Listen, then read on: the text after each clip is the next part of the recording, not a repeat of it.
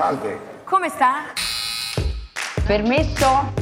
Maestro, prego. Una grande storia d'amore, sì, sì. Wow, ho detto mamma mia. Viva l'Italia! Allora? Allora! Allora. Allora, dai. Buongiorno, bienvenue dans Allora, le podcast qui met de la Dolce Vita dans vos oreilles. Je m'appelle Claire, je suis journaliste passionnée par le bel paese, comme vous j'imagine. Ça nous fait donc un point commun. Alors je vous propose de partir en virée avec moi à travers des histoires italiennes inspirantes. Vous me suivez? Venite, venite con me. Andiamo.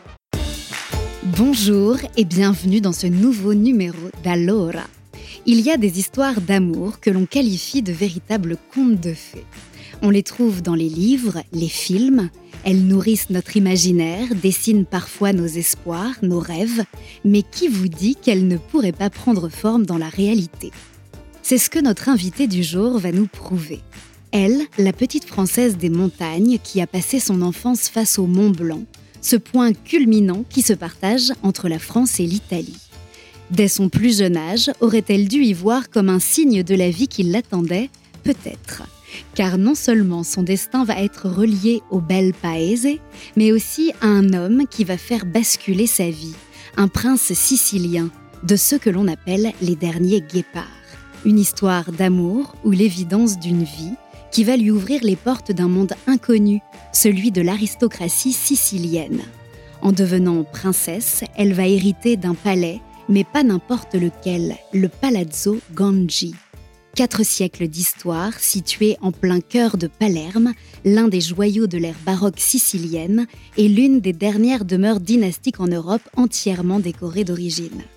Un lieu que vous connaissez probablement, puisqu'il a été immortalisé dans un chef-d'œuvre du cinéma italien, Le Guépard de Lucchino Visconti. Une palme d'or à Cannes qui fête d'ailleurs cette année ses 60 ans. Mais ce qui me fascine le plus à travers l'histoire de notre invitée, c'est que derrière ce titre clinquant de princesse se cache une réalité tout autre, une vie de combat, de conviction et de transmission, afin de sauver un patrimoine historique et culturel unique en voie de disparition. Je suis donc très heureuse de vous emmener à la rencontre de Karine Vanni Mantegna di Ganji. Je vois quelques larmes. ah, je ne voulais pas vous faire pleurer.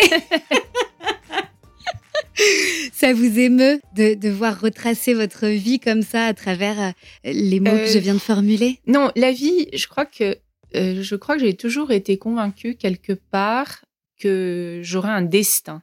Je crois que je suis tellement perfectionniste que je n'aurais jamais pu me contenter d'une vie entre guillemets euh, normale. Voilà. Vous le saviez. Je le savais et, et j'aime les héros. Oui. Alors c'est- ça semble vraiment, Mais c'est beau de le dire. mais c'est vraiment ça. J'aime les héros. Ouais. Euh, J'aime les gens qui sortent vraiment de l'ordinaire et euh, mon mari sort de l'ordinaire. Moi, j'ai épousé un, pe- un personnage de roman Hmm. et je crois que je ne me serais pas mariée si je n'avais pas épousé mon mari. Hmm. Après, oui, je suis émue surtout parce que effectivement, cette œuvre de Palazzo Ganji, cette euh, cette aventure de de De la vie. restauration de Palazzo Ganji, c'est un énorme effort. Voilà, c'est un On effort. va le euh, découvrir. donc, euh, un ami de mon mari récemment disait dans la façade, il y a des larmes de sang. Et Il n'avait c'est- pas complètement tort. voilà, bah, euh, c'était un peu ça. Et nous, c'était un peu exponentiel quand même. Ouais. C'est c'est ça vraiment puissance 100. Enfin, c'est Ouais. donc euh, c'est un peu ça qui m'émeut. Les efforts de ce chantier infini. Alors que l'on va découvrir à travers cet entretien, tout comme ce destin incroyable, parce que pour moi, on peut le qualifier de destin incroyable, mais comme à chaque début d'épisode, on pose le décor. On aurait pu se retrouver à Palerme, donc en Sicile, où vous êtes la majeure partie de l'année, euh, environ 6 à 7 mois, mais non, c'est à Saint-Gervais-les-Bains, en Haute-Savoie, que les micros d'Allora viennent se poser. Cette station, c'est l'un des balcons du Mont Blanc et c'est un peu aussi votre berceau, puisque vous y avez passé votre enfance, on va y revenir tout à l'heure. Mais c'est aussi un lieu où vous avez tissé votre premier lien à l'Italie, car dès votre plus jeune âge, le bel paésé rythmait votre quotidien. Il était facile d'aller y faire escale pour la journée, puisque vous habitiez à, deux pas de la frontière. Oui, on est toujours allé en Italie, mes parents et moi, avec mon frère, ma grand-mère. C'était très facile pour nous d'aller passer la journée à Courmayeur, c'était très facile d'aller passer la journée à Host. On préparait la rentrée des classes, je me souviens très bien, on achetait les mocassins college qu'on trouvait seulement euh, en Italie. On était toujours habillés avec des affaires et des vêtements italiens. On allait à Turin pour Noël, on faisait toutes les courses de Noël. On adorait aller en Italie. On est toujours allé en Italie. L'Italie, elle a vraiment été ancrée dans votre vie dès votre enfance, en fait. Ah elle oui, a tout de suite. été tout là. de suite, on allait en vacances. Et la première fois que je- j'ai visité Rome, euh, je, je devais avoir une dizaine d'années, 10 ou 12 ans.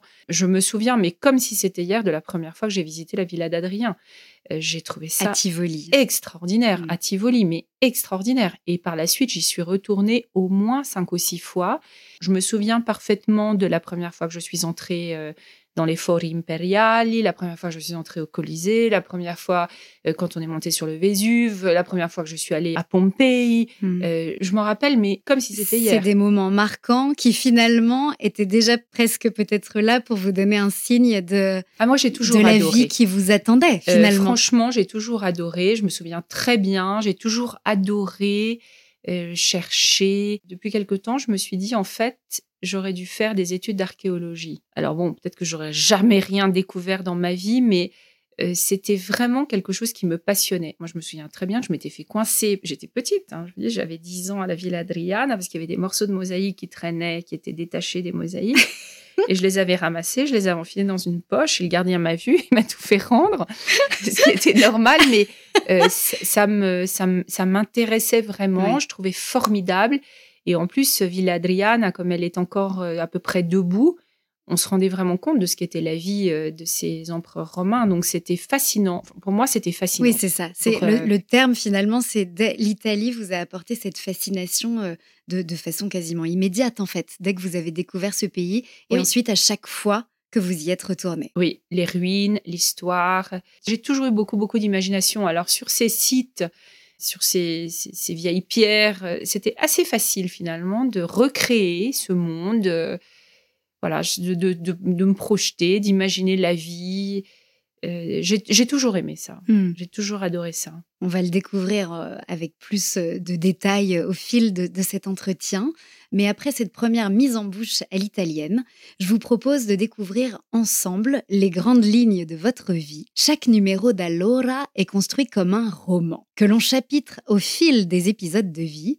Et aujourd'hui, je dois confier que face à une histoire aussi romanesque que la vôtre, on parlait des héros tout à l'heure, mais là vraiment, je m'y suis confrontée, je n'ai eu aucune difficulté à dérouler le fil. Alors, je vous propose de commencer tout de suite par le chapitre 1, intitulé La montagne, ça vous gagne. Qualcuno ha definito il Monte Bianco una cattedrale gotica con tante guglie. Molte, una trentina, addirittura sopra i 4000 metri e tutte con un nome spesso di fantasia.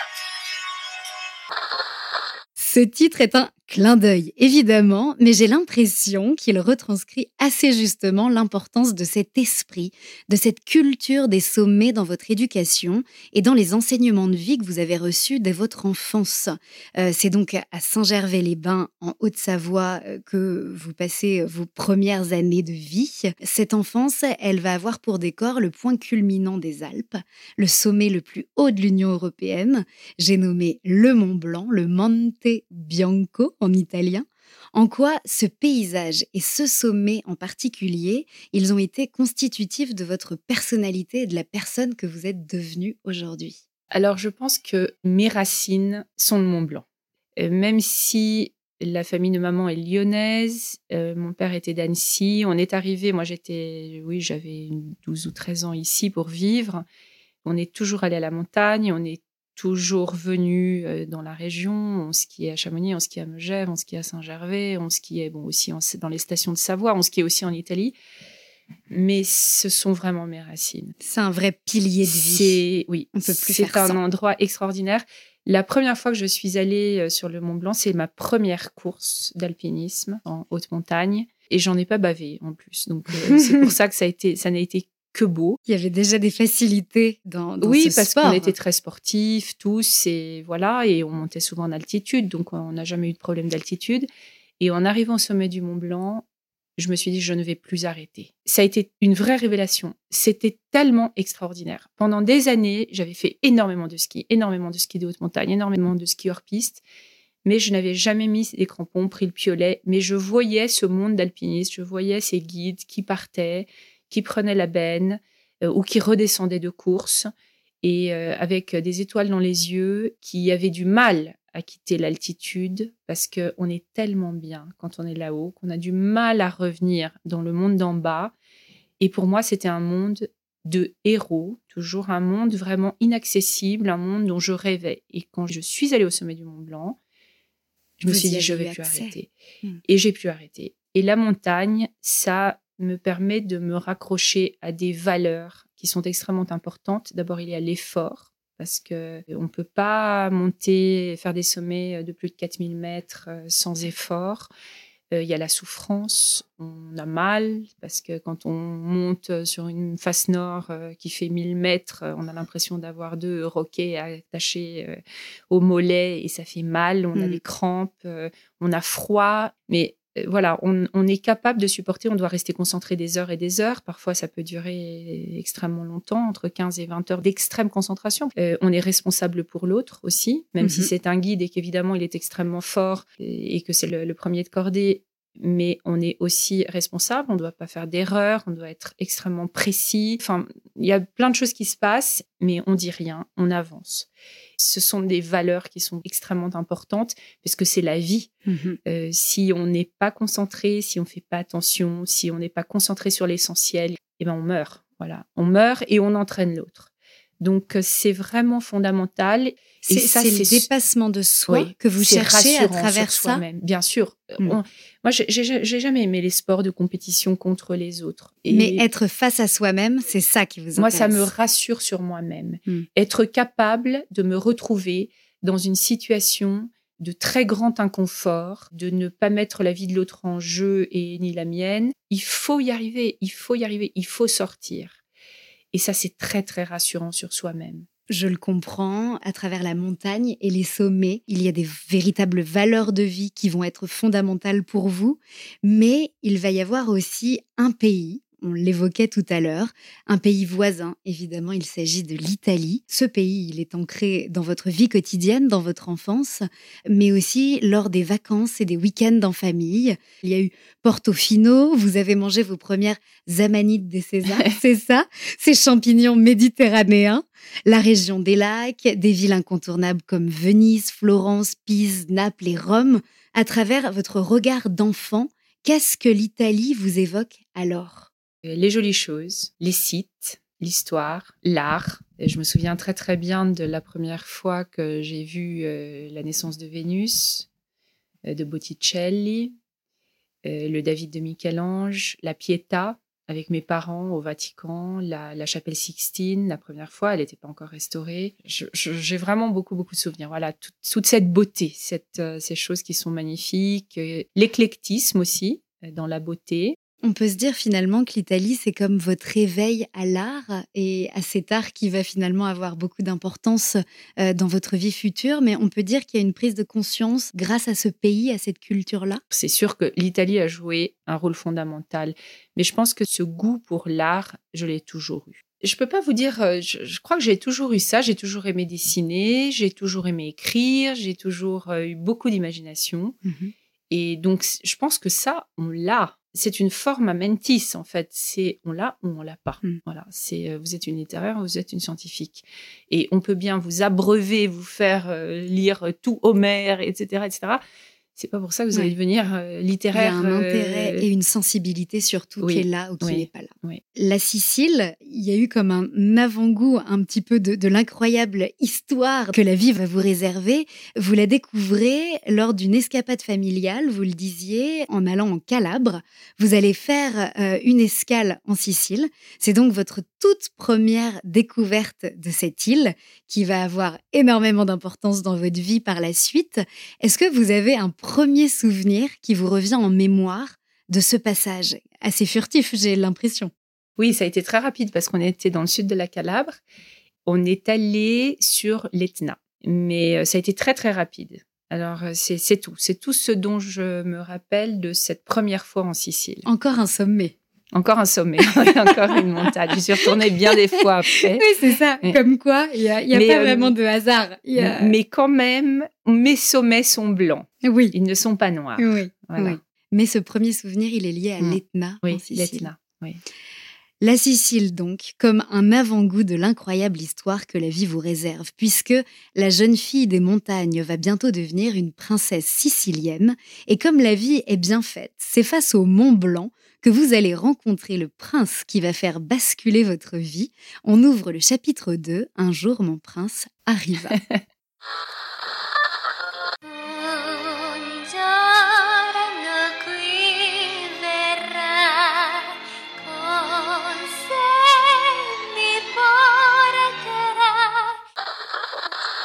L'homme dont on parle, c'est Giuseppe Vanni Calvello Mantegna di Gangi, l'un des derniers princes de Sicile, de ceux que l'on appelle les guépards, en clin d'œil au célèbre roman de Lampedusa.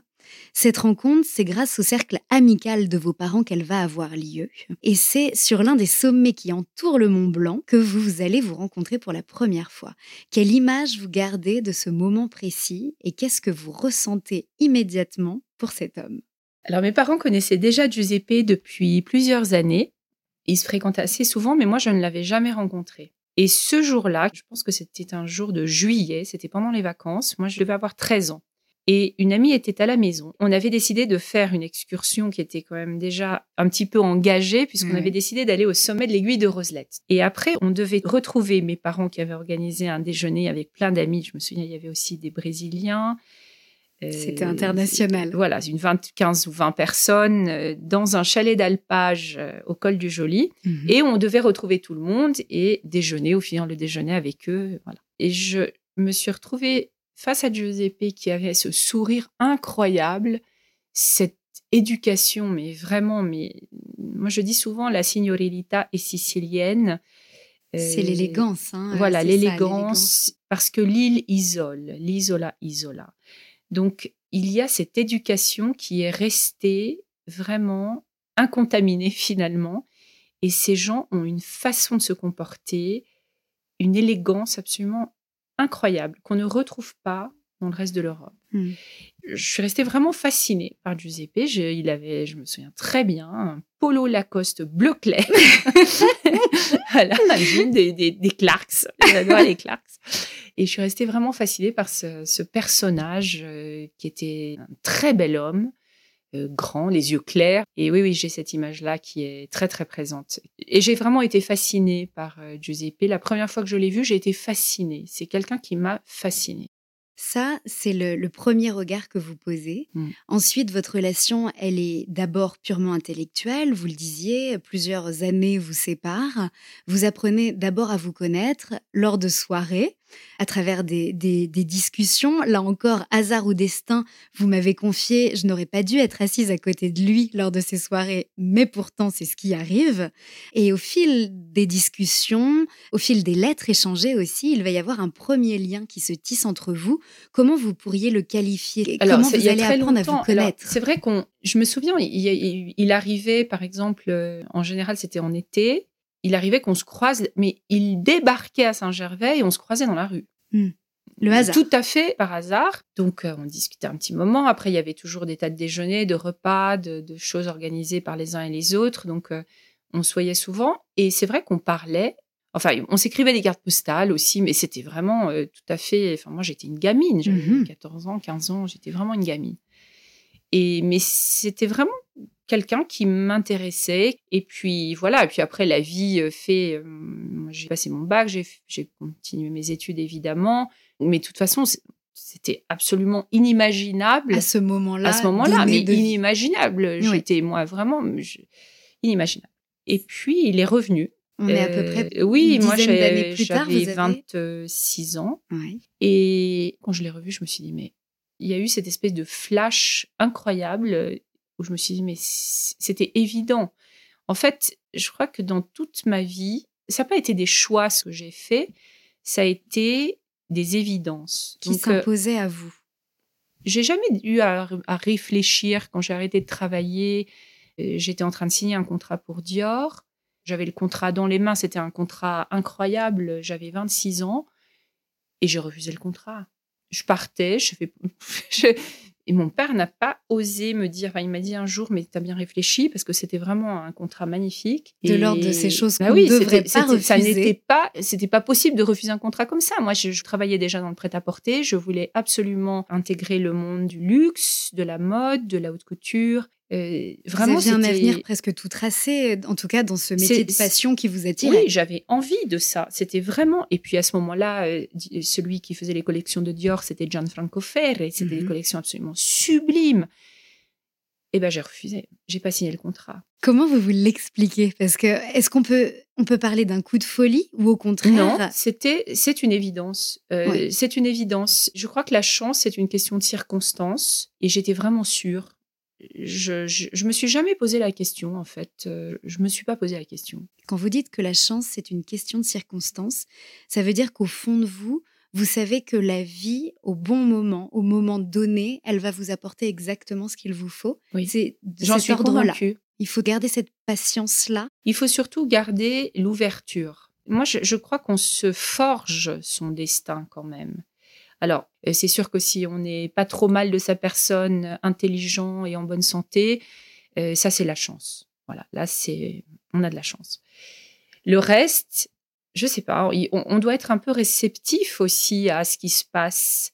Ne pas fermer les portes aux autres, être tourné vers les autres, être curieux dans le bon sens du terme, être prêt à donner aux autres aussi. Si vous êtes comme ça, il y a plein de choses qui vous arrivent. Euh, si on ferme toutes les portes, mais on ne peut pas rencontrer de, de gens, on ne peut pas être bien avec les autres, on peut, si on ne donne pas, on va pas recevoir. Enfin, voilà, donc après, on se crée aussi euh, cette, euh, ces circonstances. Il y a une conviction profonde Oui. qui est là. C'est, je savais ce qui était juste en fait, et pourtant on s'est marié longtemps après, on s'est marié quatre ans après. Quels sont, euh, parce que la vie peut mettre sur, sur notre chemin des rencontres euh, qui auront leur place dans notre vie euh, euh, à un moment donné, qui vont faire sens, qui vont faire écho. Quand on est face à ce type de rencontre, celle que vous avez vécue, la rencontre d'une vie, finalement, même si j'entends tout ce que vous nous décrivez, e- est-ce qu'il y a des signes qu'il faut être capable d'interpréter que Ah vous, mais je vous dis, avez moi j'ai eu un vrai flash. C'était presque un, un flash physique. J'ai- Je me souviens très bien à la suite d'un dîner, alors que pas, je n'avais pas vu Giuseppe depuis quatre ans. Et en rentrant dans la voiture, j'ai eu un vrai flash. Je me suis dit, mais, mais c'est évident, c'est lui. Et moi, j'avais été fiancée pendant presque quatre ans. Mes parents avaient rencontré les parents de mon fiancé. Enfin, c'était une histoire qui était, euh, mais qui me donnait pas satisfaction parce que j'étais pas très attirée par les gens de mon âge. Je pense que j'avais trop de caractère. Donc, j'avais un peu tendance à écrabouiller tout le monde. Euh, ça me, les gens de mon âge me, me fascinaient pas, pas. ne m'attiraient pas. Et là, je, je me suis dit, mais, mais... Alors, c'est très prétentieux de dire ça, mais franchement, je pense que je ne me serais jamais mariée si j'avais pas épousé mon mari. C'est quand même très fort de Ouais. dire ça. Oui, oui, oui, parce que il avait tout. Hmm. Il était très sportif. Il Valeurs était communes que vous oui, partagiez. oui. Il, euh, il était cosmopolite. Il avait beaucoup d'intérêt. Il était extrêmement gentil. Ce qui est, ce qui est très propre à l'aristocratie sicilienne, c'est que ce sont des gens. Vous prenez les princes romains, ce sont des familles papales. En Sicile, ce sont des gens qui ont gardé très longtemps, jusqu'en 1949, les fiefs. Mais après, ces fiefs ont été réduits Ça correspond à quoi des fiefs? Les immenses propriétés agricoles à la campagne. Donc, ces princes siciliens, ils passaient quand même une grande partie, en tout cas trois ou quatre mois d'été, dans les propriétés à la campagne, dans des conditions extrêmement difficiles, puisqu'ils débarquaient dans des maisons qui étaient restées fermées pratiquement tout le reste de l'année. Ils dormaient sur des espèces de paillasses, il faisait 45 degrés, ils commençaient à moissonner le matin à 4 ou 5 heures, ils montaient sur les pentes de l'Etna pour prendre un peu de fraîcheur parce que c'était abominable avec l'air qui tremble tellement il fait chaud. Il y avait les menaces, il y avait les bandits, ils vivaient armés, ils se déplaçaient à cheval. On n'est pas au 19e siècle, hein, on est il y a 50 ans. Oui, c'est ça. Donc, euh, À l'époque contemporaine. c'était une vie hyper difficile et en fait ils sont très adaptables Hmm. Et ça c'est extraordinaire Ça, vous dites que c'est presque des, des dinosaures en voie de disparition. Oui, il y a cette grande humilité. C'est quelqu'un d'extrêmement simple. En même temps, c'est quelqu'un qui, qui a eu une vie extrêmement sophistiquée parce qu'il a connu des gens incroyables. Il a des milliers d'anecdotes euh, de la visite de la reine d'Angleterre en passant par des invitations à droite et à gauche. Euh, Il a rencontré Ingrid Bergman, il a rencontré Audrey Hepburn, il a rencontré Grace Kelly, il a rencontré enfin, voilà, Tous les plus grands. euh, la nièce de Churchill, euh, tout le monde. Ce titre lui a donné accès à une forme de prestige, mais en même temps, il y a ce rapport à la terre qui, Oui. qui fait l'aristocratie sicilienne. Oui, l'humilité, qui la offre vraie cette vraie humilité. Je viens de la terre, je retourne à la terre. Et ça, c'est vraiment, vraiment très important. Et ça, ça rend ces personnalités extrêmement attachantes parce qu'il n'y a jamais d'arrogance. Je crois que c'est vraiment la, la, la chose que je déteste le plus chez l'être humain, c'est l'arrogance. Pour mieux comprendre euh, cette notion d'aristocratie sicilienne, parce que c'est vrai que pour nous les Français, c'est un peu abstrait. En Sicile, euh, nombreux ont été et sont encore les princes, les ducs, les marquis ou encore les comtes, ce qui semble un peu un peu fou en fait pour nous. Est-ce que vous pouvez en quelques mots euh, nous dire d'où ça vient en fait cette aristocratie? C'est à partir du XIe siècle avec l'arrivée des comtes normands, Oui. c'est ça Alors, les plus anciens titres euh, en Sicile sont des titres de baron. Bon, bien sûr, noblesse d'épée, également noblesse euh, de terre. Et, de chaque province sicilienne. Oui, des provinces siciliennes. Donc, il y a eu ces fiefs. Alors, vous avez beaucoup de titres, par exemple, les Valguarnera, donc l'ancêtre de Giuseppe, Pietro Valguarnera. Il y a un lieu qui s'appelle Valguarnera, prince de Mhm. Gange. Il y a une- un village qui s'appelle Gange. Oui, c'est qu'on retrouve des Euh, lieux, Pietra des lieux dits. Tagliata, Baucina, Ventimiglia, etc., etc. Après, moi, souvent, je dis, le titre sans la maison, euh, ce serait pas si important. Je sais très bien que le titre est très important parce qu'il y a la maison. Ouais. Il y a ce patrimoine. Bien sûr. C'est ce patrimoine qui va créer si je cette- perds la maison, cette euh, aura. princesse, voilà, Mm. c'est. Oui. Ça fait sens en fait. Les deux sont liés, véritablement. Il va y avoir un autre prince de Sicile qui va être célèbre à travers une œuvre, le Guépard. Ce prince de Sicile, c'est le prince de Lampedusa.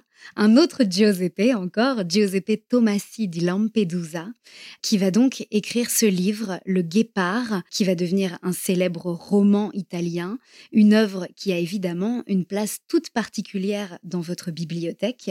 L'auteur y livre une observation fine et avisée du lent déclin de cette aristocratie sicilienne à la fin du XIXe siècle. C'est ce qui lui a inspiré ce roman sur le prince de Salina, Don Fabrizio Corbera. Vous, quand est-ce que vous l'avez lu ce roman et quels souvenirs vous reviennent? Alors, j'ai vu le film avant de lire le roman.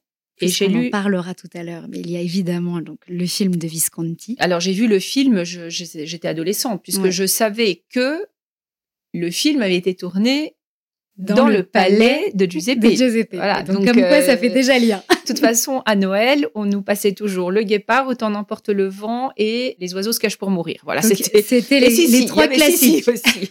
voilà, c'est ça. On, a- avait tout ça pour pendant Noël, donc toutes les Mais années. le D'ailleurs, ça en continue. faisait partie. Et le guépard, oui, oui, j'avais vu le guépard avant Et vous avez découvert le livre ensuite. et j'ai découvert le livre ensuite. Et c'est un livre qui est extraordinairement bien écrit. On ne peut pas, je pense, comprendre la Sicile sans lire ce livre. Euh, ce livre, il donne les clés de beaucoup de choses. Alors, il y a des choses dans le guépard que j'aime énormément parce et c'est certainement justement cette grande éducation, cette signorilità, cette façon de vivre, euh, ce respect. Il est très clairvoyant, le prince. Il est très clairvoyant. Il sait que il voit, il voit ce qui se profile à l'horizon. Il voit arriver justement euh, L'unification de, de l'Italie, en fameux- oui, hein, l'unification. Et puis il voit cette classe qui monte, Face qui à l'aristocratie. culturellement est une catastrophe et d'une ignorance absolument crasse, mais qui a l'argent. Qui a l'argent parce que l'aristocratie ne s'est pas occupée de ses propriétés. Parce que ça a été ça, en fait, le- l'espèce de période charnière, ça a été le XVIIIe siècle. Euh, à la fin du XVIIIe siècle, on vit dans la, depuis la moitié du XVIIIe siècle, on vit une vie de cour et on commence à ne plus s'occuper des propriétés à la campagne. Donc, évidemment, qu'est-ce qui va se passer? Les régisseurs vont commencer à grignoter les propriétés du prince. Et prendre le pouvoir petit Et à petit. C'est une terre assez difficile à comprendre, la Sicile, parce que c'est une terre en extrême, c'est une terre de contraste et c'est une terre de non-dit. Donc, il faut lire beaucoup pour arriver à comprendre. Et en plus, alors je me permets d'ajouter quelques petites précisions sur cette œuvre culte italienne, donc qui est, qui est Il Gattopardo en italien, parce que c'est une belle histoire aussi. C'est l'unique roman euh, écrit par cet auteur.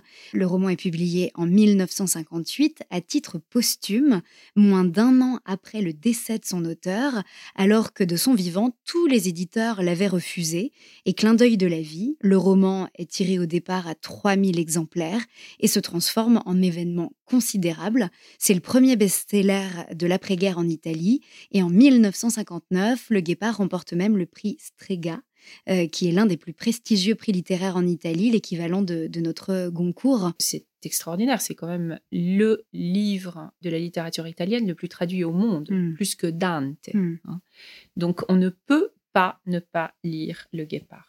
Et en plus, c'est vraiment euh, sublime. Et il y a un autre livre aussi qui est très important, mais que j'ai, moi, j'ai du mal à le relire, ce livre. Ça s'appelle Les Vicere de Di D'accord. Roberto en, en italien, ou Les Princes de Francalance. Mm. Mais pour moi, c'est un livre que je n'arrive pas à lire parce que c'est beaucoup trop triste. Ça illustre trop tous les manques dont nous supportons les conséquences aujourd'hui. En ce qui concerne les hum, l'attitude, les décisions, la façon de vivre, euh, etc. C'est il y a beaucoup de lacunes. Mhm. Euh, Il y a des choix qui sont plus que discutables. Et pour moi, c'est trop dur. Je, je, je l'ai recommencé il y a pas très longtemps et je l'ai laissé. Parce que moi, je le vis au quotidien. Je vis au quotidien ces difficultés. Il y a Ils un sont directement miroir, issus de ce moment-là. Mais ça peut être aussi une œuvre qui donne d'autres clés, un autre Oui. éclairage pour comprendre toute cette histoire-là, dont on peut encore observer les, les- les traces aujourd'hui quand on se rend en Sicile. Parce qu'en Sicile, on- il y a vraiment le paroxysme du beau qui va arriver à côtoyer le paroxysme de l'horreur. Et même si on est un peu sorti, bien évidemment, on n'est plus dans les années 70, 80, 90, euh, ces 30 années abominables, mais c'est vraiment ça quand même. Même Palerme, on a le summum de la beauté, la beauté absolue qui va côtoyer des, des quartiers euh, complètement hum, abandonnés, euh, sales. euh, c'est terrible. Hmm. Donc ça, il faut, il faut des clés en Sicile.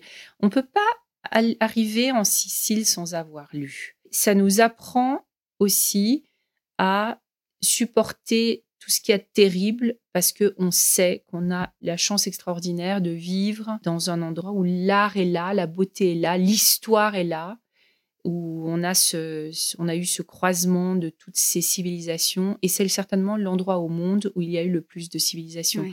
Donc ça, une fois qu'on a On conscience, comprend ce qui nous a précédés, en fait. C'est ça aussi. Oui. Ça donne ces clés-là d'interprétation. Avant de de- d'entamer le nouveau chapitre de votre histoire, euh, juste un petit mot sur le fait que cette culture de cette aristocratie sicilienne, vous avez dû la découvrir, vous avez dû la faire vôtre, vous avez dû la comprendre, mais lorsque vous dites oui, lorsque vous acceptez de devenir princesse Vanni Mantegna, est-ce que vous avez conscience de ce que ça va représenter pour vous? Non, tout de suite, en arrivant, j'ai regardé, voilà. Et je voyais que, effectivement, ma belle-mère, elle avait des domestiques, euh, mes amis avaient des domestiques. Moi, assez vite, je me suis dit, mais c'est pas possible pour moi de vivre comme ça. Je peux pas vivre en faisant rien de la journée. Moi, je travaillais déjà. J'avais fini mes études depuis euh, quelques années. J'avais déjà des postes à responsabilité, donc et je travaille dans le prêt-à-porter. Et j'étais en train d'accéder au, luxe puisque j'allais partir chez Dior. Et je me suis dit, mais je, je peux pas continuer à vivre comme ça, moi. Mais c'est pas possible. Je peux pas arriver devant le portail de Palazzo Gangi et attendre qu'on m'ouvre la porte. Mm. Enfin, donc c'était juste impossible. Donc, je vais faire ce que j'ai toujours fait, c'est-à-dire que je vais me mettre au boulot. En devenant princesse, vous héritez donc d'un titre, d'une lignée, mais aussi d'un palais, un palazzo à Palerme. C'est ce que l'on va découvrir dans le chapitre 3, le palais Ganji pour héritage. Ora noi ci troviamo nel cuore di Palermo, in una delle case nobiliari più belle e sontuose che possiate vedere. È il palazzo Valguarnera Gangi. Au décès de votre belle-mère en avril 1995, vous héritez donc du palais Ganji. Cette demeure est l'une des plus belles d'Italie et même d'Europe, un bijou de l'ère baroque sicilienne construit en 1752. Un somptueux palais du XVIIIe siècle situé au cœur du centre historique de Palerme, sur la discrète Piazza Croce dei Vespri, au sein duquel le temps semble s'être arrêté. Quel souvenir gardez-vous en mémoire du jour où vous franchissez la porte de ce lieu unique pour la première fois? Alors, la maison, elle est de 1450. hein, le- le- les, fondations. La première, la première construction autour de la cour intérieure date de 1450. Et en 1752, c'est et en- la version la- que l'on connaît aujourd'hui, c'est Voilà. Alors, moi, ça, j'ai eu beaucoup de peine parce que j'ai vu tout de suite que cette maison était extraordinaire et qu'elle était en perdition. Et ça m'a fait beaucoup de peine. Quand j'ai vu toutes ces chaises cassées, quand j'ai vu ces plafonds abîmés, quand j'ai vu le tout euh, couvert d'un voile de poussière, euh, les vitres cassées, les... la terrasse, c'était un espèce de dépôt de vieux bois, de journaux, de... C'était terrible. La- le- les escaliers, c'était épouvantable, ça, ça dégringolait. C'était vraiment une maison qui était à la limite de se perdre définitivement. C'était triste, c'était triste, c'était sale, alors que c'est une maison qui est brillante, qui est gaie, qui est heureuse, qui est lumineuse, qui est, euh, qui est faite pour la fête, qui est... Et là, c'était, tout était éteint, tout était terne, tout était cassé, tout était... Mais ce qui est beau, c'est qu'en même temps, c'est en faisant ce constat-là que le moteur de cette nouvelle vie qui va s'ouvrir à vous va être une nouvelle fois une évidence dans votre vie. Oui, parce que là aussi, c'est l'éducation. Euh, on vous transmet quelque chose, et ben vous vous en occupez.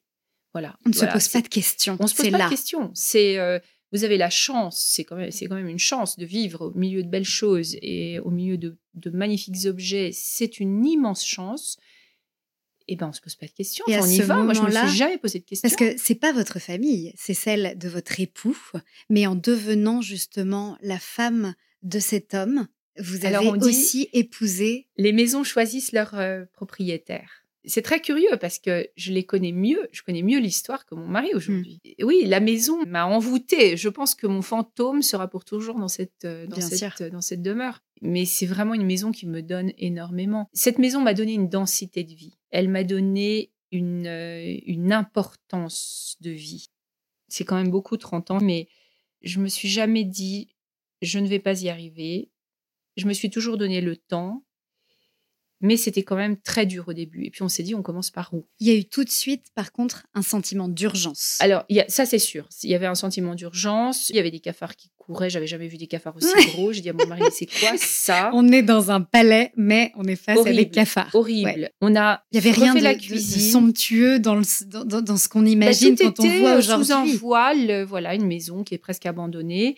Euh, la cuisine, on a lavé, on, on a commencé les premiers échafaudages, on a commencé à recevoir des visiteurs, on a nettoyé les verres des visiteurs pendant neuf mois avec le tuyau d'eau sur la terrasse. Enfin, je veux dire, ça Waouh. s'avance pas. Non, non, c'était système D tout le temps. Et en même on temps, crevait de froid, on ça- crevait de chaud. ça a aussi son charme d'être Ah bah, dans un lieu tel que ce palais l'aventure. et se retrouver euh, avec ce, ce- oui, cette simplicité-là, en fait, au quotidien. Mais moi, je me suis tout de suite dit, j'ai quand même vu la galerie, j'ai vu l'importance. Et là, je me suis, mais franchement, je me suis tout de suite dit, je veux arriver à ce que quiconque vienne à Palerme un jour Hmm. et parte de Palerme sans avoir vu Palazzo Gangi ait vraiment le sentiment d'avoir perdu quelque chose. D'être passé à côté de quelque Oui, chose. et je suis en train d'y arriver. Parmi toutes ces œuvres et tous ces salons, ces pièces qui constituent le palais, il y en a aussi une qui fait sens parce qu'elle occupe une place toute singulière. C'est la galerie des miroirs. Vous dites même, si je suis encore en Sicile aujourd'hui, c'est pour cette pièce. Un endroit somptueux que l'on s'est tous approprié d'une certaine façon, puisqu'elle a été immortalisée par un célèbre réalisateur, Visconti, dans un film devenu mythique, Le Guépard, sorti en 1963.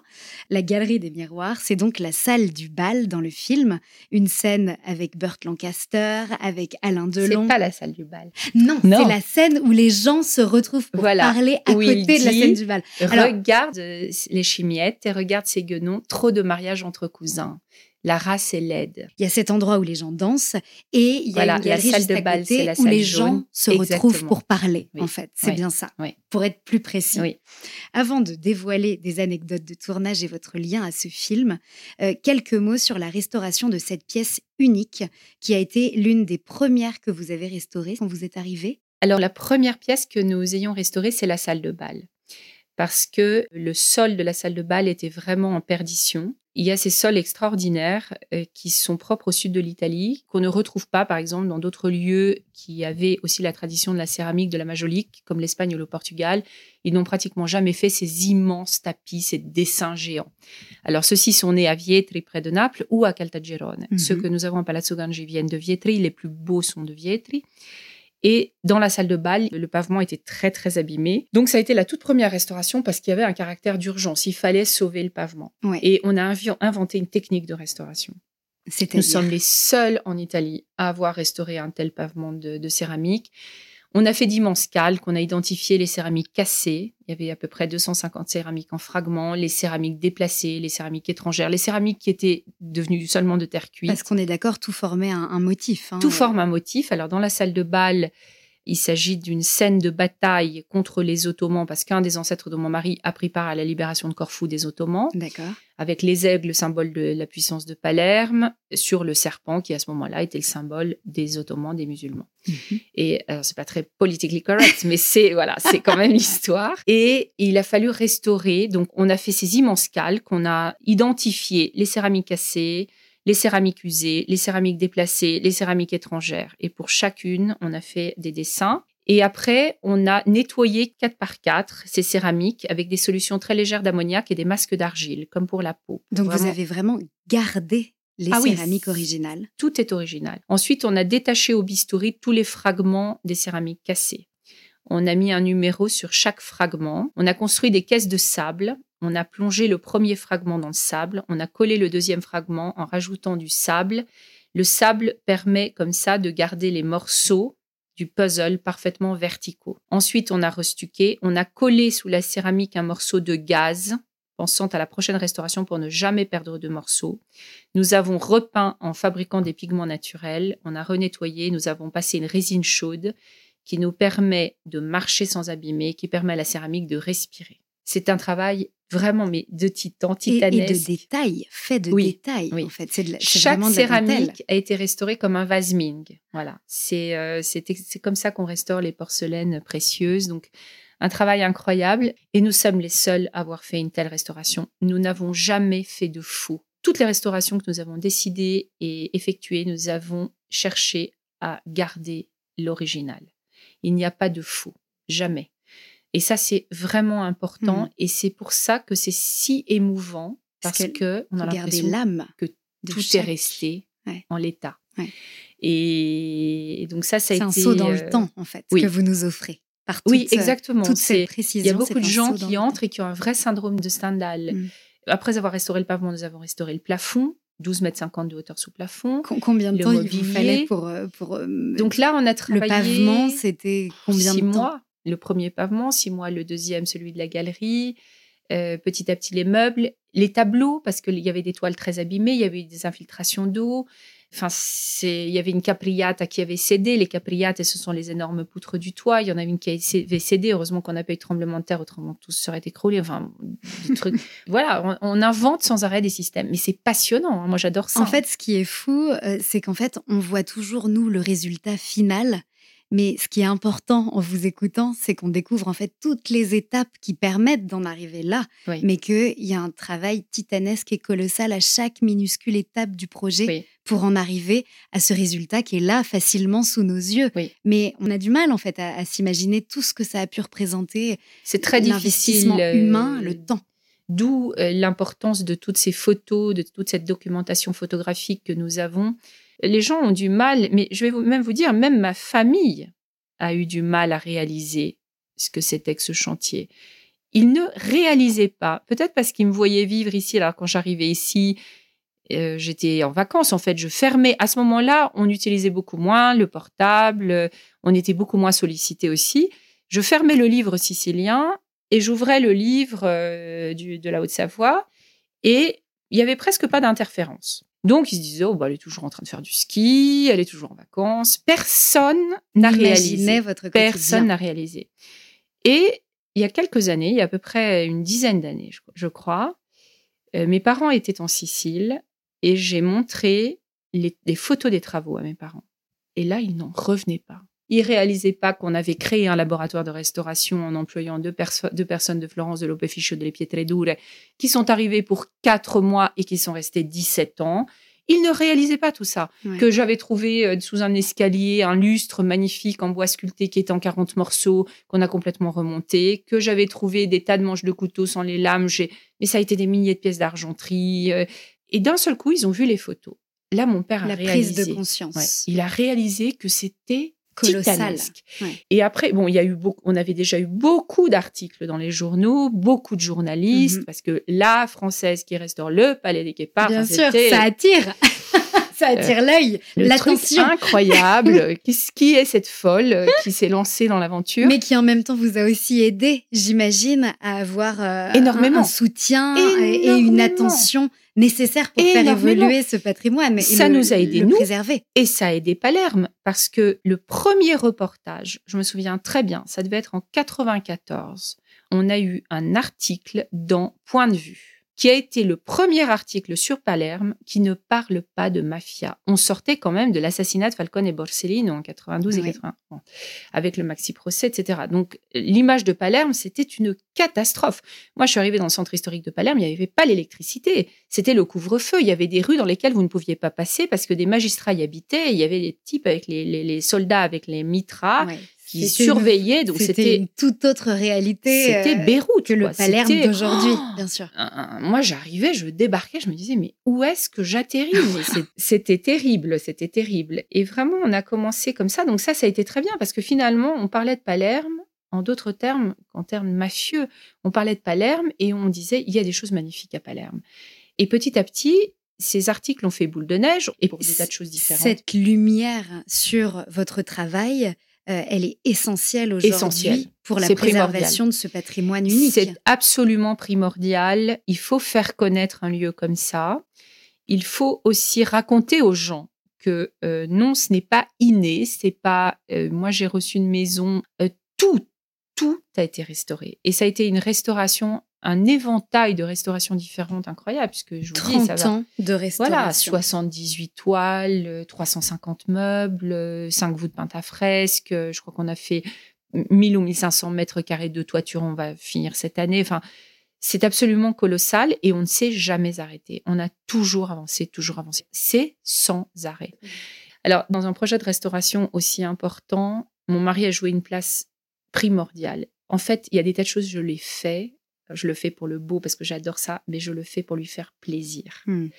Euh, J'essaye de tout faire. Je me dis, il faut qu'il arrive à voir le jardin d'hiver. Parce Vous, que êtes- vous- vous êtes le j'aurais gagné. mais c'est lui qui est aussi l'âme de cette maison. Il dans- adore dans cette laquelle maison. il a vécu jusqu'à toute Il son enfance, jusqu'à ses adore 25 cette ans. C'est oui. ça. hein. Je pense que de tous dans cette famille, celui qui a le plus vraiment aimé cette maison, c'est lui. Mm. Donc lui, c'est, il ouvre des yeux, il me remercie tous les jours pour la maison, pour lui, pour voilà, il adore ça. Donc ça, c'est vraiment génial. Il est toujours en train de me, me pousser. euh, Il y a une connexion entre Oui. vous. Il est toujours au courant de tout. Il, Vous voilà. vous complétez parfaitement. Mm. Quand on réalise, quand on comprend le travail de restauration euh, que vous avez effectué, est-ce que euh, vous pouvez nous dire aujourd'hui qu'est-ce que vous ressentez quand vous regardez ce film Le Guépard que vous regardez depuis votre plus tendre enfance C'est ce que vous nous disiez? Il gatto pardo, eccezionale creazione di Luchino Visconti, che ha saputo comporre nella policromia dei personaggi un affresco vivo e palpitante del nostro Ottocento. Qu'est-ce que ça vous évoque? Qu'est-ce que ça vous fait? Ce film, il est magnifique. Je suis ravie qu'il ait été tourné à Palazzo Gangi. Mm. D'autant plus qu'aujourd'hui, on a tous ce tourisme lié au cinéma. Je suis ravie qu'il ait été fait. Je ne le referai pas. Visconti a beaucoup abîmé Notamment tous les, les les miroirs. Miroirs. euh, Les pavements. Parce qu'en fait, toute cette scène, elle a été tournée avec des bougies. C'était Oui, quelque chose qui comptait pour lui, avec en plus des éclairages. Il y avait les éclairages. Donc, les il faisait éclairages fondre les bougies. à ce moment-là et puis les éclairages étaient très c'était très chaud, ça ça ça, crée- ça générait une chaleur euh, vraiment très importante. Ce sont des miroirs au mercure, D'accord. donc ça se décolle. Mercure Ah oui. est à l'argent et la, la feuille qui est derrière se décolle. Et ça, c'est une des seules choses qu'on ne puisse absolument pas restaurer. C'est-à-dire que soit on fait des faux et on les pique à l'acide, et j'ai beaucoup d'amis qui ont fait ça, et c'est vilain. Et moi, sincèrement, mes miroirs, j'y tiens comme à la prunelle de mes yeux, donc je garderai mes miroirs Et en comme même ça. temps, c'est leur histoire. Voilà, mais ils ont été abîmés, effectivement. Donc, euh, je suis ravie que ce film ait été fait. Je ne referai pas de film. Ça veut On dire a- ce film, il a quand même laissé une trace dans cette pièce. Bien sûr, Hmm. bien sûr. Son Et empreinte. puis, euh, pas que dans cette pièce. Hmm. Euh, D'ailleurs, quand Alain Delon est revenu euh, il y a cinq ou six ans pour une interview, ça a été très, très émouvant. Alors, au début, il pleurait en bas sur la place parce qu'il disait Ils sont tous morts. Hmm. Ben oui, ils sont tous morts. Il reste que Claudia Cardinal. Ouais. Et quand il est entré, quand il est monté dans la maison, j'avais dit, c'était Léa Salamé qui l'a interviewé, j'avais dit, il faut vraiment reprendre la première image. Il ne faut pas refaire cette scène où il va entrer dans la salle de bal parce que c'est la première fois qu'il entre dans une maison Hmm. et pas sur un set cinématographique, ce qui est complètement différent. Ouais. Et vous ne pouvez pas savoir, il est entré dans la salle de bal et là, pendant 10 secondes, il n'était plus avec nous. On le voit à la télévision en regardant l'interview. On le voit, il est plus là.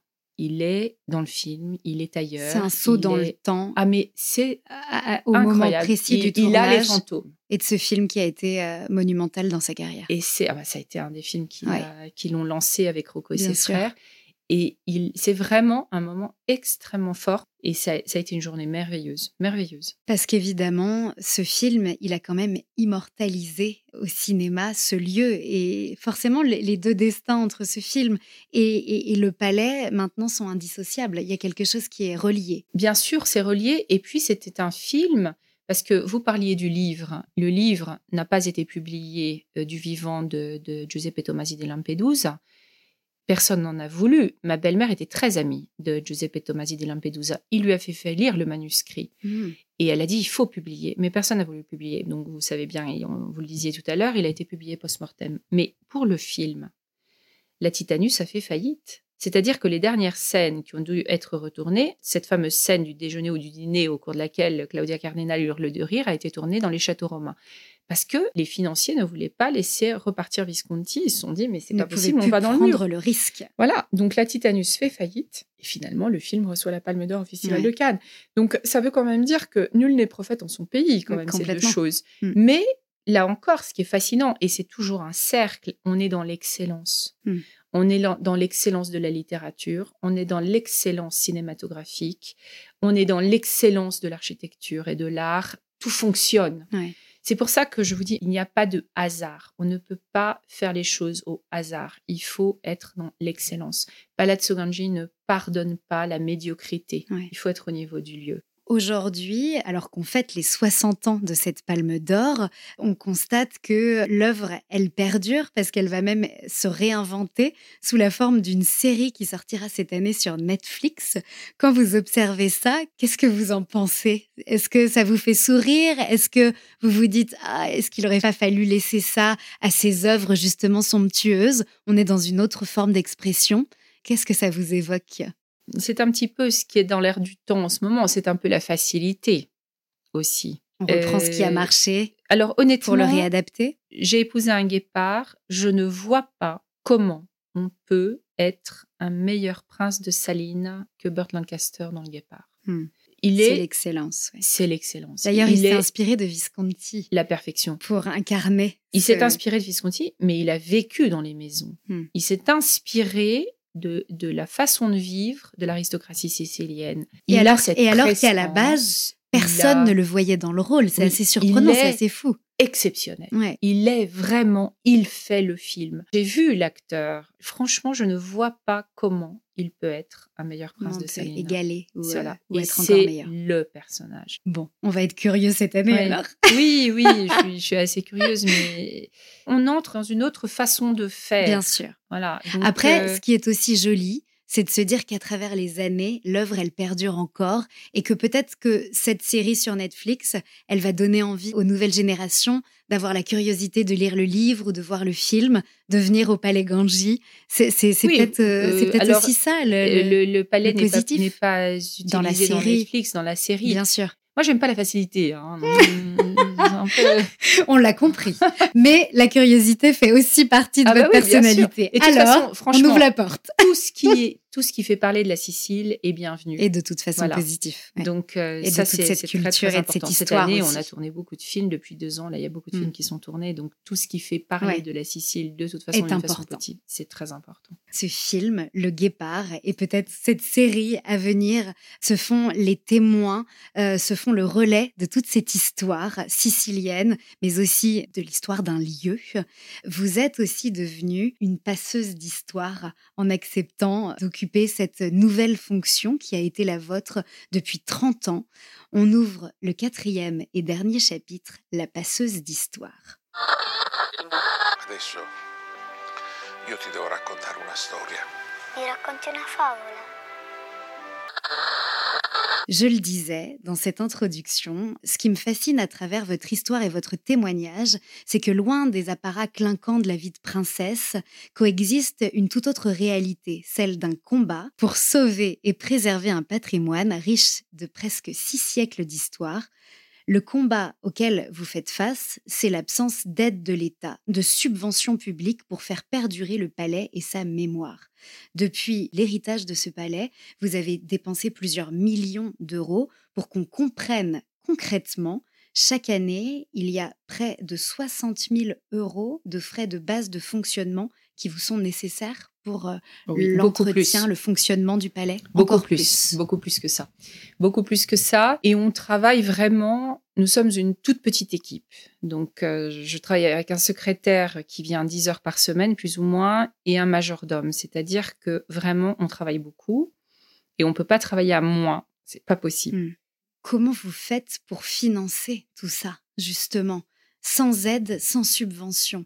Il y a des événements qui sont organisés, il y a quelques mécènes qui vous tendent leurs mains, mais il y a aussi des visites privées. C'est pas uniquement comme ça que vous allez financer, mais c'est ce qui fait sens justement. Alors nous avons de plus en plus de visiteurs et ça c'est très très important. En fait, comme nous n'avons pratiquement jamais eu de grands mécènes, on a décidé d'avoir plein de petits mécènes. C'est un peu le message qu'on voilà. Ça veut dire que toutes les personnes qui nous écoutent là peuvent devenir mécènes en venant découvrir le palais en vous contactant. Alors, mon mari avait un patrimoine au départ qui n'était pas négligeable et qui a été pratiquement en totalité investi dans cette maison. Moi, j'ai investi aussi une grande part du mien, de mon patrimoine personnel. Dans le futur, je veux absolument qu'on se concentre sur la création d'une association.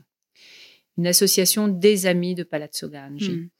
Euh, ce qui existe euh, au château de Volvicomte, ce qui existe à Cheverny qui appartient à des amis. Donc ça, c'est notre prochaine étape parce qu'aujourd'hui, nous avons fait nos preuves. Les gens savent que, oui, quand ils vont venir payer une visite privée, c'est entre 900 et 1000 euros. Pour 20 à 25 personnes, c'est ça? Oui, mais je ne peux pas ouvrir pour moins de ces sommes-là. Donc, s'il y a deux personnes, elles vont payer cette somme-là. Oui. Autrement, ça va être 20 personnes. Et ces visites, d'abord, on leur explique, on leur explique que la maison, ils la voient dans cet état parce qu'il y a quelqu'un qui a ouvert, qui a nettoyé le matin, la, la terrasse, la cour intérieure, etc. Tout est impeccable. On propose toujours un petit drink avec des spécialités siciliennes parce que euh, vraiment, c'est un art de vivre et l'hospitalité est mm. sicilienne. Le sicilien, il a beaucoup de défauts, franchement, mais il est généreux. Alors, il est très paresseux. Je dis souvent, souvent Mais il est extrêmement généreux. Il va vous donner ce qu'il a. Mm. Il est tout le temps en train de vous faire des cadeaux. Je n'ai jamais rencontré des gens aussi généreux à tous les niveaux. Ça que les Siciliens incroyable, incroyable. Il y a un partage. Et parce que c'est un moment, c'est encore une maison. Les gens doivent prendre conscience qu'ils entrent dans une maison. Il y a un morceau de vie, même s'il y a des cordons sur les divans, parce que même nous, nous ne pouvons plus nous asseoir sur les divans. C'est une maison. Voilà. Donc la, la prochaine étape, ce sera ça. Ce sera d'essayer de créer une association des amis d'eux. Mais je vous dis, le gros problème en Italie par rapport à la France, c'est qu'en France, ça fait plus de 60 ans qu'on a la loi Malraux. Et en Italie, on a l'art bonus pour les monuments publics, on le refuse aux privés. Nous, nous sommes privés et c'est dramatique. Euh, on n'a pas nécessairement besoin d'énormes sommes, parce qu'on a fait quand même une grosse partie du travail.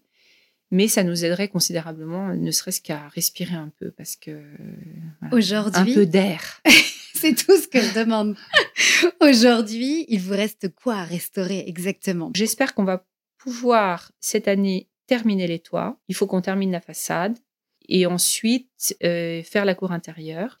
Et puis on est en train de réaliser le projet pour le jardin d'hiver. D'accord. Voilà, donc le jardin d'hiver avait été complètement détruit. Il avait été endommagé déjà pendant la guerre, après on l'a battu malheureusement. Donc si nous arrivions à refaire le jardin d'hiver, là ça veut dire qu'on est au point sur 95% des restaurations. Quand là, vous m'expliquez que vous arrivez quasiment à l'aboutissement du travail et de l'investissement d'une vie, est-ce que vous acceptez qu'on vous dise que vous êtes une héroïne? On commençait l'entretien comme ça, que vous étiez fasciné par ces héros, mais j'ai bien l'impression qu'aujourd'hui, c'est vous qui êtes l'héroïne quand même. Souvent, je me suis dit, Et je vois des larmes dans vos yeux. oui, parce que souvent je me suis dit, non, parce qu'il y a quand même beaucoup, vraiment beaucoup de nuits sans sommeil, mais Bien je sûr. me suis souvent dit, est-ce que j'ai bien fait si j'avais investi autant d'énergie et autant d'argent en France, en Suisse, même dans le nord de l'Italie, j'aurais une réussite beaucoup plus importante que ça. Et je me serais certainement fait beaucoup moins de soucis. Donc ça, c'est un peu la question. Mais en même temps, c'était la seule chose à faire. Mais quand vous allez rentrer dans, dans quelques semaines au palais Ganji, quand vous vous retrouvez, quand vous passez le, le portail, quand vous vous retrouvez devant ce lieu. Je vois tout ce qu'il faut faire encore. Ah non Si, si. si, si, si. Mais sur tout ce qui a été fait, qu'est-ce que vous ressentez? Il y a forcément euh, quelque chose d'extrêmement fort et puissant. Oui, on est, on est fiers, on est fiers. Euh, Parfois, on a oublié. On regarde les photos, on se dit, oh, on a été capable de faire ça? Franchement, on me dit, oh là là, là, là. la terrasse, 10 000 céramiques modelées à la main, peintes à la main. Enfin, on a fait des trucs, mais je me dis, oh là là, on a quand même été capable de faire tout ça. Et on en revient Mais- finalement au sommet que vous escaladez. Ah Euh, oui, oui, c'est la même. c'est je la même suis chose, Absolument finalement. convaincue que On remet le les même état pendules, à, les pendules à l'heure C'est le même état d'esprit. à chaque fois. C'est euh, et puis on décide d'aller au sommet, on se donne les moyens d'aller au sommet. Ouais, c'est ça. on reçoit la maison, on se donne les moyens de la restaurer. C'est tout. Donc pour vous, quand on se fixe un objectif et On quand on va. veut l'atteindre, D'ailleurs, il y a pas très longtemps, je marchais avec un ami et il m'a dit ah mais on peut peut-être faire euh, moins. Je lui ai dit quand on se fixe un objectif, on, y on va jusqu'au bout. on va jusqu'au bout. Alors il me l'a ressorti après d'ailleurs. et euh, c'est comme ça. C'est la c'est la même démarche. Et c'est ce qu'on va garder en très belle et très puissante leçon de vie de cet entretien. Alors, avant de vous dire au revoir, j'ai trois petits rituels de fin. Le tout premier, c'est le conseil Dolce Vita. Pour vivre et mettre un peu de Dolce Vita dans notre quotidien, qu'est-ce que vous nous conseillez? Alors, si je vous parlais de Sicile, euh, je pourrais vous dire, après avoir passé un mois à visiter toute la Sicile, Mhm. à arpenter, etc., aller aux îles éoliennes. Voilà, parce que c'est. S'autoriser une pause sur Oui, les îles éoliennes. Les îles éoliennes sont vraiment. D'abord, elles ont chacune gardé leur personnalité. À Leur part vérité. Panarea, elles ne sont pas très mondaines. Mais il y a vraiment une euh, douceur de, de vivre dans les îles éoliennes qui, qui est formidable. Donc, ça, c'est peut-être euh, mon conseil. euh, Parce que vous avez compris qu'en Sicile, moi, je ne m'arrête pas beaucoup. Ben oui, c'est ça. Oui, la Sicile, c'est le- même. c'est le travail. C'est pas vraiment Voilà. la Dolce Vita. Oui, non, Mais c'est pas tellement la Dolce Pour Vita. toucher du doigt cette Dolce Vita italienne qu'on fantasme un peu, ça serait aller aux îles éoliennes. Voilà. Et puis, il y a un petit rituel que j'ai, même quand je suis ici, parce que je skie Ah. beaucoup dans la vallée d'Ost. Et de toute façon, je l'ai même ici, même en France maintenant. Mhm. Avant de partir faire de la montagne, avant d'aller skier, c'est le cappuccino. le, Pour se donner Voilà. un peu de force. c'est le cappuccino au bar. Et ça, c'est vraiment sacro-santo. Ouais. Alors, je ne sais pas pourquoi les Français n'arrivent jamais à le faire beau. ça, c'est un truc, mais vraiment, pourtant, c'est pas sorcier de faire un cappuccino.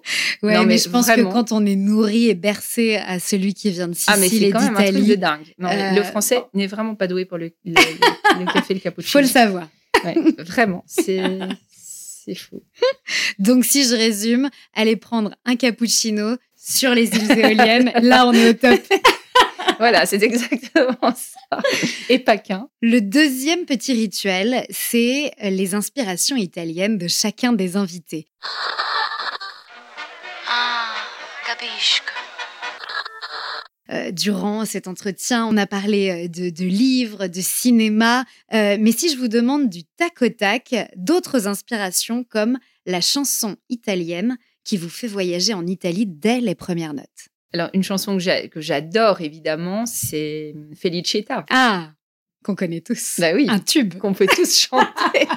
Felicita, évidemment. C'est Donc, quand vous êtes à Saint-Gervais et que vous avez un petit manque de l'Italie, c'est Felicita direct. Voilà, mais je vais même vous dire, mon mari, là, il, se met- il reste dans la voiture 20 minutes et il écoute Mina, euh, Albano, etc. Et, et il écoute il y a toujours la Felicita. Je l'entends d'ici. Oui, mais comme quoi, ça, fait, ça nous fait voyager Voilà, directement. non, Felicita. Et ça marche. Felicita, c'est en c'est plus, iconique. oui, parce qu'en plus, moi, je suis quand même très positive, donc euh, Felicita, c'est Cette euh, chanson, elle est, mm. elle est l'emblème de cette, Oui. euh, de cette joie. Mais de sur les livres, il y a un livre qui a énormément compté pour moi, et ça, c'est vraiment bien avant Le Guépard. C'est Je vous écris d'Italie Oui, Ouais. de Michel Déon. de Michel Déon. Ça, c'est vraiment un Pourquoi livre ce livre, il a compté?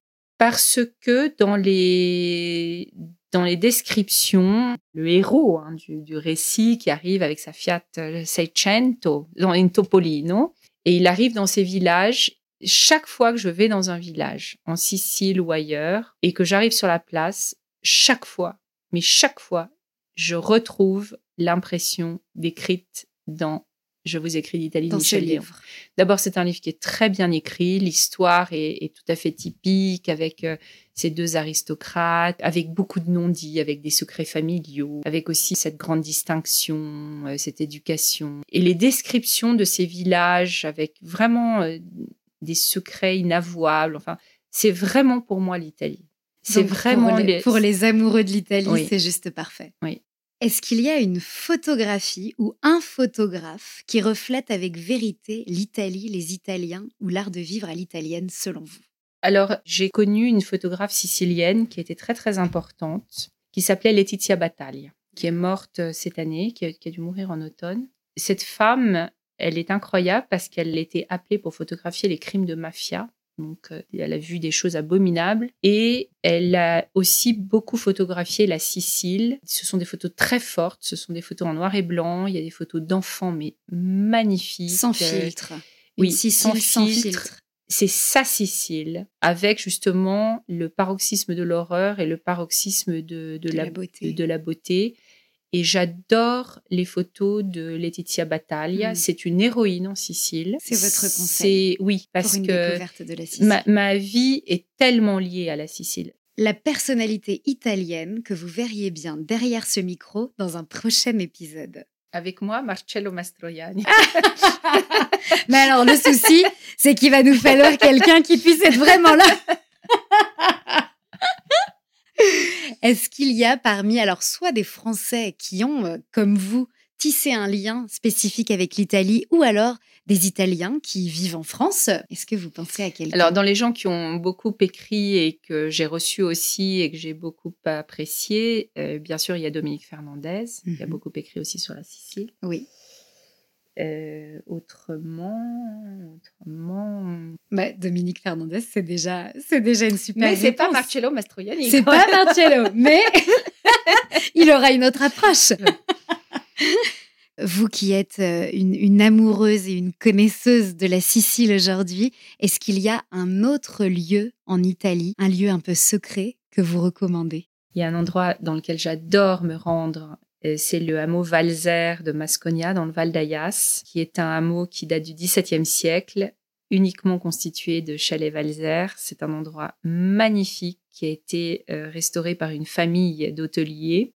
On a encore la chance dans la vallée d'Ost d'avoir euh, des familles d'hôteliers, donc une hôtellerie euh, vraiment délicieuse.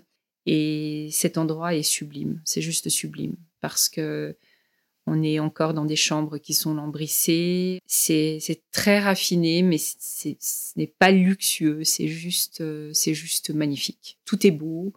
Il y a encore les chapelles du 17e. C'est au milieu de la montagne. Quand on arrive en hiver, on est au milieu de la neige. On peut absolument pas accéder en voiture. On est au milieu de nulle part. C'est juste splendide. Bon, ça donne très, très, très envie de s'y échapper. Ah, c'est magnifique. Je retiens. Alors, Masconia, c'est magnifique. magnifique. le troisième petit rituel, c'est le mot de la fin.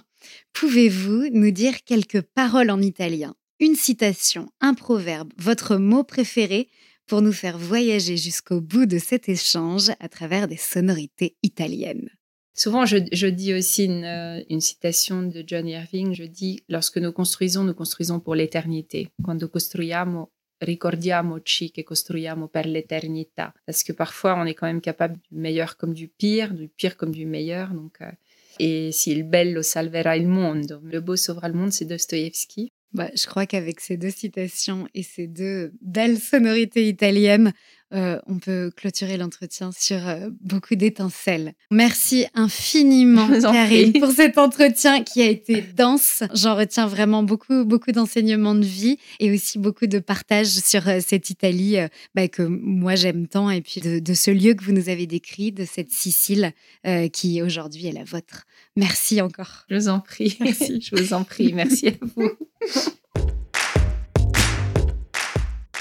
C'est la fin de ce sixième épisode. Un merci tout particulier à François, Patrice et Isabelle pour leur accueil toujours chaleureux perché sur les hauteurs de Saint-Gervais. J'espère que cette histoire sicilienne aura réchauffé vos cœurs alors que nous entrons dans ce mois d'octobre. Si Alora fait du bien à vos oreilles, n'hésitez pas à mettre des stellés sur Spotify ou encore sur Apple Podcast, car c'est vraiment un coup de pouce très très très précieux. Je vous donne aussi rendez-vous sur le compte Instagram alora.lepodcast pour toujours plus d'inspiration italienne en attendant le prochain épisode. À presto!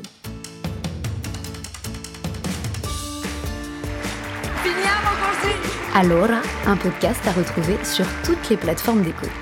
Tanti applausi. Ciao! Meraviglioso.